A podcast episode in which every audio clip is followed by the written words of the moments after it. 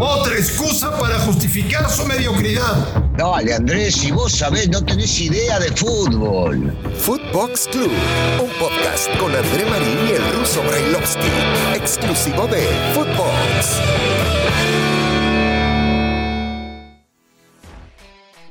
Amigos de Footbox Club, es un verdadero placer saludarles. Hoy es miércoles, miércoles 18 de agosto del 2021. Ayer empezó la fecha 5 del campeonato y hoy termina la fecha 5 del campeonato. Todo, absolutamente todo lo que le adelanté ayer a Daniel Brailovsky sucedió. Todo, todo, no todo, no todo, Marín, no empecemos mal, no todo. Algo, a ver. Algunas cosas. No, los partidos no me digan que fueron aburridos. No me digas que te dormiste. Hola, Ruso. Pero, pero primero di hola, ¿cómo hola, están? Hola, no me interesa cómo estás. Hola, Marín. Hola, Marín. A ver, ¿de qué estás hablando cuando me decís que todo lo que dijiste fue cierto? No. Lo de Puma sí, tenías razón. Sí, no tienen cómo salir ni tienen elementos para poder salir y pobre, pobre técnico lo que debe estar pasando. Que iba, que iba, que iba a ganar cómodamente Tigres, te lo dije.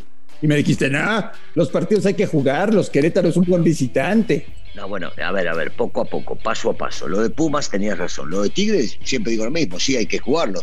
Tampoco venía siendo una maravilla como para pensar que el equipo de, Miguel iba a salir a golear a Querétaro. No, no lo imaginé, no lo pensé.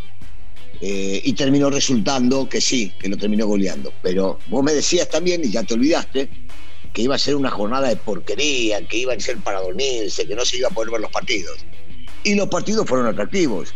Te puede gustar o no, pero fueron atractivos. ¿Por qué? Porque hubo 2-3 a 0, porque hubo goles en el partido de Toluca Mazatlán. Entonces, y no me digas que no te llamó la atención, no me digas que te dormiste. A ver, ¿te dormiste, Martín, en algún partido de estos? No. Ah, bueno. No, no me dormí. Entonces, podemos decir que estamos 1 a 1 o 0 a 0 o 2 a 2 porque algunas la pegaste y en otras, como siempre, fallaste, Marín. Oye, qué buen gol metió el francés, ¿no? Sí, ¿no? Para, para reivindicarse un poco, se lo estaba esperando ya hace un par de jornadas y encima de todo la expulsión no lo habrá ayudado mucho. Le digo una cosa, no quiero empezar con las críticas porque yo no tengo nada contra los franceses, al contrario, cada vez que fui a, a ese país me trataron de maravilla. ¿La seña para qué? ¿Para quedar bien a los cuatro días de haber llegado? La seña después del gol.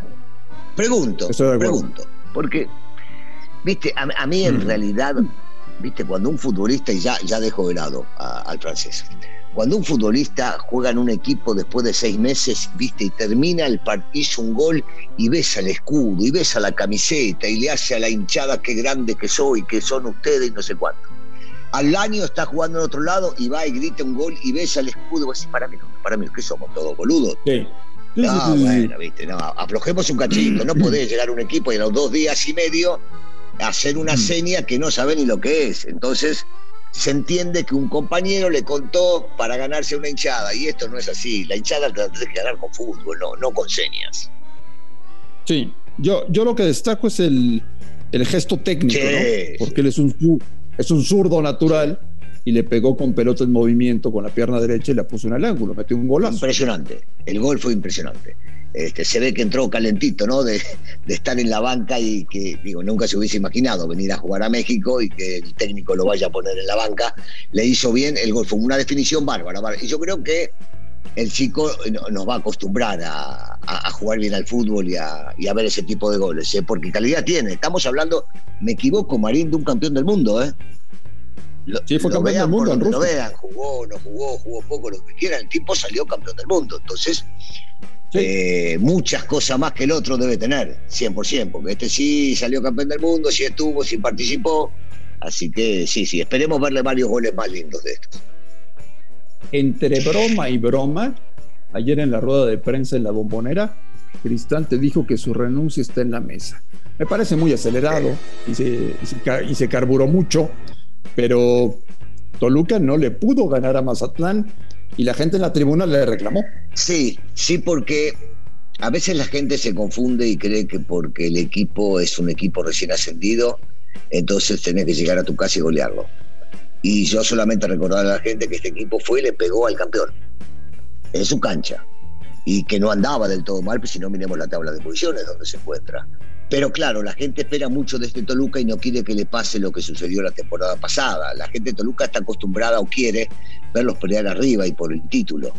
Y cuando vos ves que en tu casa, después de ir arriba dos veces, te terminan empatando, entonces te cuesta un poco asimilar lo que sucedió en ese partido. Pero lo de los reclamos, yo de la gente siempre digo, está bien, la gente está en su derecho mientras no insulten, eh, mientras no golpeen, mientras no puteen, está bien. Eh, en este caso, en este caso, si no se pasan de la raya, están en su derecho. Pero recién empieza el torneo, ¿eh? ¿Qué querían? ¿Que Toluca esté primero y que gane todos los partidos? Me parece que se equivocaban y no veían a los otros planteles que tienen mayor calidad que el de Toluca. No quiero decir con esto que Toluca no puede, pero hay planteles mucho más vastos.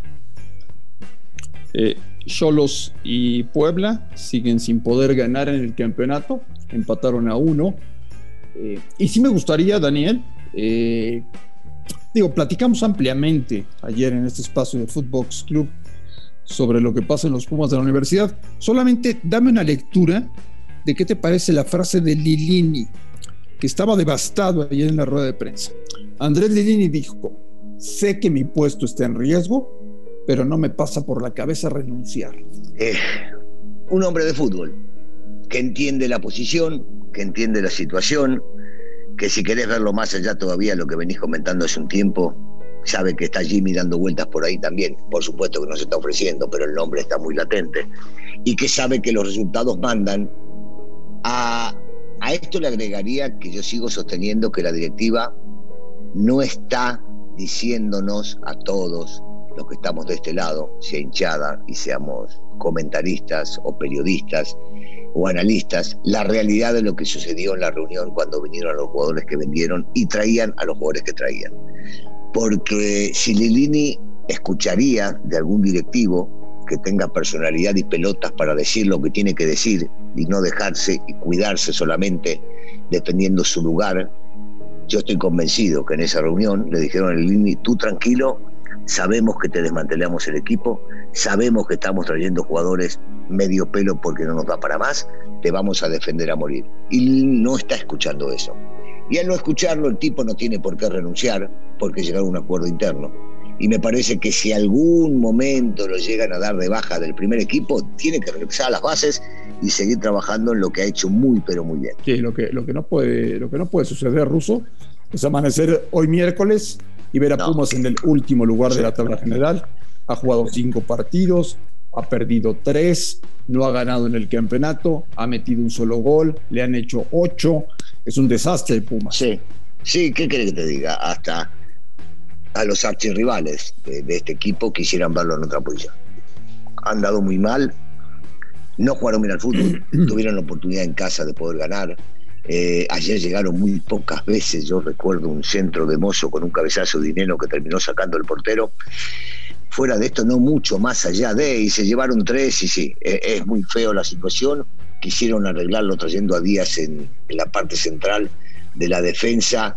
Sufrieron, o sufrieron mucho y vienen cometiendo muchos errores hace tiempo. Eh, se comieron tres y podían haber sido más. Es, es preocupante la situación, sigo insistiendo, la situación. Y cada día la soga va a estar más al cuello de, de mientras no salga alguien de la directiva o Jesús Ramírez, que es el presidente deportivo, a decir las cosas que tiene que decir para defender. Bueno, continúa, continúa y termina la jornada 5 el día de hoy. Hay partidos atractivos, llama mucho la atención el partido en el Estadio Azteca entre Cruz Azul y Monterrey. Jugaron la semana pasada por CONCACAF, ahora se enfrentan en la liga y tendrán que volver a jugar el próximo mes el partido de vuelta de CONCACAF por un lugar en la final. Eh, atractivo también el Guadalajara León, que puede ser un buen partido en la cancha de Chivas, y el América se mete a Ciudad Juárez para jugar contra los Bravos. O sea que es un día, señor Brailovsky, en el que podríamos ilusionarnos con ver algo interesante de fútbol, ¿no? Sí, aunque el orden de los factores sí altera el producto. Tenías que haber mencionado primero al mejor, al más importante, al más ganador, al no, que va primero. Eh, bueno, primer- bueno, debería haber sido en ese Imagínate, orden. imagínate ver el planteamiento táctico que se están imaginando el Tuca y Solari. Bueno, vamos a dormir a un búho. no, yo, yo espero que no, espero que no. Que, que el América salga a atacar y no a cuidar el resultado, que Juárez salga a atacar eh, porque necesita ganar y sería para ellos maravilloso poder vencer al, mejor equipo de México, al que va primero, al número uno, al más querido. Eh, sería muy bueno para el Tuca también, pero, pero lo veo, lo veo, no veo un partido abierto. La verdad, una cosa es lo que yo pretendo, lo que yo sueño, lo que yo imagino, eh, es, es, totalmente diferente a lo que a lo que va a suceder en la cancha, totalmente diferente. Eh, eh, se, entiende que por el fútbol que han ofrecido no van a ser dos equipos espectaculares. No sé si tuviste oportunidad de ver la, rueda de prensa previa al partido de hoy de Javier Aguirre, el técnico de Rayados. Dejó una frase ruso que es una perlita eh, para que analicemos en los próximos días. Abiertamente dijo Javier Aguirre, es inhumano el calendario y la cantidad de partidos que están haciendo jugar a los futbolistas. Parece que Javier, Javier tiene huevos para decir las ah. cosas y, estamos acostumbrados en sus conferencias a que diga lo que realmente piensa y lo que es y en defensa del futbolista. Por eso estoy de acuerdo con vos, esto da para largo y para una charla, hasta inclusive que lo invitemos un día a Javier y lo hablemos con él, porque, porque esto es real, es real y es simple. Eh, eh, tan simple como que nos damos cuenta todos, pero a los dueños de la pelota les importa un cuerno, que nos demos cuenta todos, y tampoco les importa si el jugador se desgasta o se termina muriendo en la cancha. Entonces, hagamos partido, no importa. Que jueguen. Si no juega uno, jugará el otro. Y si se nos cae una figura, traemos a otra. Tan simple. Pero, ¿sabes qué? ¿Sabes qué? Vamos a comprometernos vos y yo, André, a traerlo a Javier y hablar con él, porque la verdad vale la pena escucharlo, él hablando de todo, de todo, ¿eh? absolutamente. Pero por supuesto que sí, por supuesto que sí. Bueno, pues tuvimos liga martes y hoy miércoles. Mañana no habrá liga. Viernes reanuda la liga, demasiado. Es demasiado, es demasiado, es demasiado, es demasiado. Es un abuso, es un abuso. Es mucho, es mucho, es mucho. Bueno, pues te deseo, Daniel Brailovsky, de todo corazón, que el América lo pase muy mal en, Juárez, que pierdan, me encantaría que pierdan. Eh, espero, espero no ver en la banca a cierto personaje, pero bueno, esperemos. Esperemos acontecimientos. Esperemos dale, acontecimientos. tengo cosas que hacer, dale, tengo que ir al súper, vamos. ¿Vas al súper? ¿Qué tienes que comprar? Sí, me voy al súper, dale, dale, despedí, despedí, si no la rusa me va a matar, dale. Cómprate unos huevos, ¿no? Voy a comprar huevos, sí, hace falta huevos. Me parece muy bien. A nombre de Daniel Alberto Brailovsky y de André Marín, esto ha sido Footbox Club. Amigos, Gracias por escucharnos en todo el mundo. Estamos en contacto el día de mañana. Footbox Club con André Marín y el ruso Brailovsky, podcast exclusivo de Footbox.